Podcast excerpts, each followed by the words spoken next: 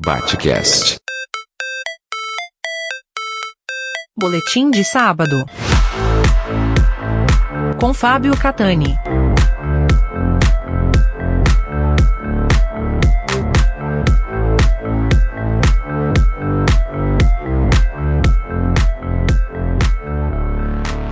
Na democracia radical agonística de Chantal Mouffe, adversários agonistas enxergam-se como mesmo diferentes, mesmo contraditórios, mesmo com pleitos bastante contraditórios, diga-se de passagem, enxergam-se como adversários legítimos dentro de um espaço de atuação política que constrói efetivamente a democracia e que promove as transformações que são necessárias.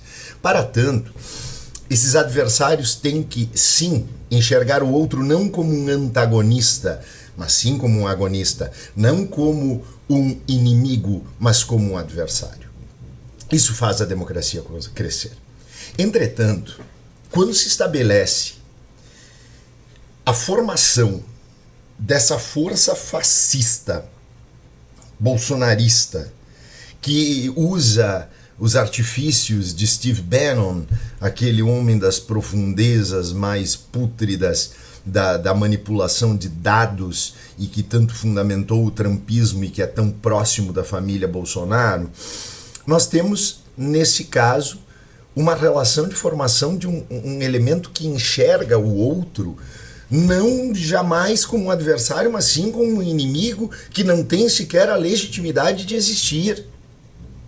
Porque ali se qualifica não apenas a apropriação dos símbolos nacionais, mas a apropriação da própria religiosidade de um Deus armamentista, vingativo, irado, ensandecido, um Deus que em nada pode contemplar qualquer coisa de divindade em si, a apropriação do próprio lema fascista Deus, Pátria e Família e se só isso não bastasse para que se identificasse nesse movimento bolsonarista algo a ser simplesmente não apenas combatido, mas sequer cogitado como um instrumento legítimo dentro da sociedade, nós temos a perspectiva de o discurso de ódio se transformar num discurso que fundamenta não apenas as instituições, mas a sociedade em si.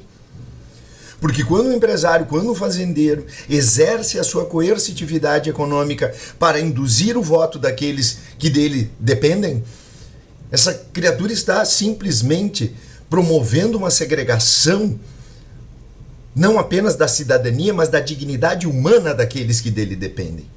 E esse é o modus operandi desse bolsofascismo. E se não combatermos isso amanhã, com todas as nossas forças, se não vencermos isso com todas as nossas forças, faliremos como sociedade.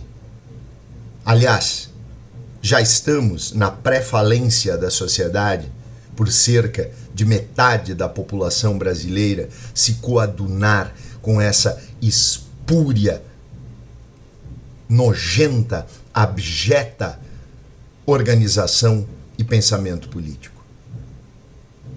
Novamente, as armas, não.